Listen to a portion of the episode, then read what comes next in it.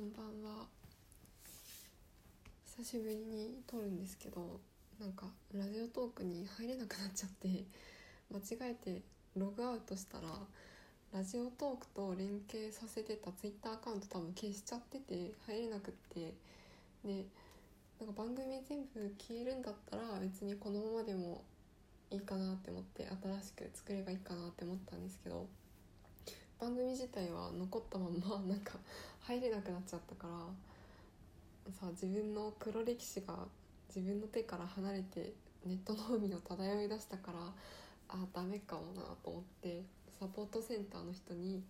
実名とツイッターアカウントをとあと自分の番組の URL をこう揃えて捧げたらもう一回入れるようになりました。最近はね夏休みの間はオリジナルの漫画を描いて遊んでます。11ページぐらいまであのペン入れできたんですけどネームが全部ね決まってなくて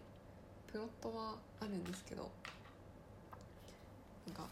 気が向いたらネームを作って気が向いたら下書きしてペン入れしてます。で漫画を描く間に最近見てるのが NHK の「映像の世紀」っていうなんか昔放送されてた番組があるんですけどそれを見ててなんか映像がえっ、とねなんか普及していった100年をなんかその当時に撮られた映像を見ながら振り返ろうみたいな番組で映像の世紀っていう一番最初のやつは19 95年ぐらいかな確か。嘘だったらあれなんですけど。やってその後新映像の世紀ってなってその後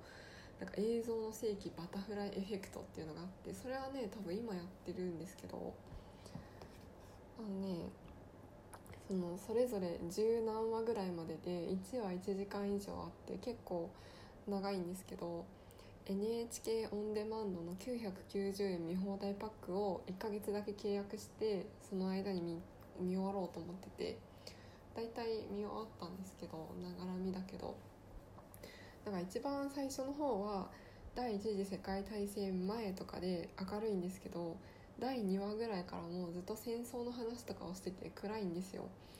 だから家にこもって漫画を描くだけで映像の世紀を見続けてると普通に病む。なんか面白いけど病むからなんか十二国旗みたいな感じです。面白いから見たいんだけど病むんだよなみたいな見ない日作ったりとかなんか人とおしゃべりとかして気分転換するようにしながら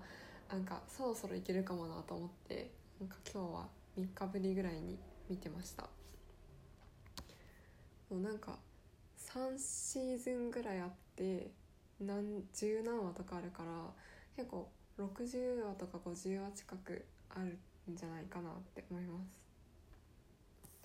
私は明日からバイクの教習で明日は初めて本物のバイクに乗ってみるやつに行ってきます。なんかさオリジナルの漫画の資料にずっとバイクを上から撮った写真が欲しくってでも全然ネットに落ちてなくってなんかそれっぽいのが落ちててもなんかちょっと違うデザインのやつがいいんだよなみたいなのがあったから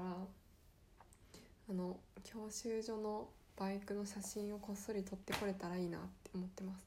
なんか街歩いてる時にこっそりいい感じのバイクを写真撮りたいなと思って